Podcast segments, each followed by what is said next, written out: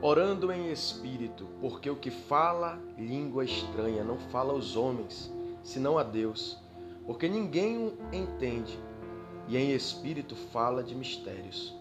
Porque se eu orar em língua estranha, o meu espírito ora bem, mas o meu entendimento fica sem fruto.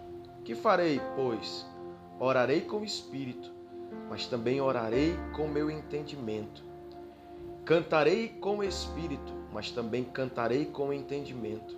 De outra maneira, se tu bendisseres com o espírito, como dirá o que ocupa o lugar de indouto, o Amém, sobre a tua ação de graças, visto que não sabe o que dizes, porque realmente tu dá bem as graças, mas o outro não é edificado. 1 Coríntios capítulo 14, versículo 2, 14 e 17. O Eterno nos deu um meio divino e sobrenatural de comunicação com Ele.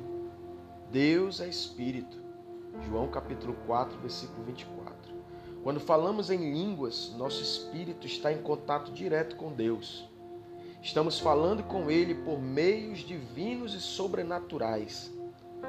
Desse modo, podemos bem dizer em espírito e dar graças. Quando Paulo, Paulo se referiu aos indoutos, tinha em mente as pessoas que não têm conhecimento acerca das coisas espirituais.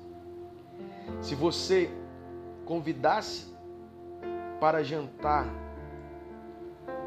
e, e me dissesse, por favor, dê graças, e eu orasse em línguas, você não me compreenderia, você não seria edificado.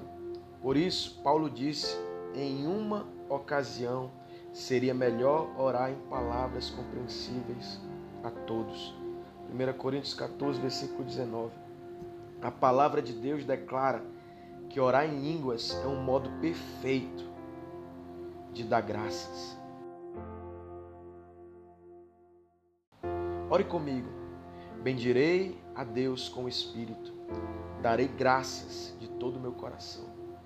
Esse foi o nosso devocional de hoje. Se você puder, compartilhe esse vídeo com mais pessoas. Nos siga aí no Instagram. Inscreva-se no nosso canal no YouTube.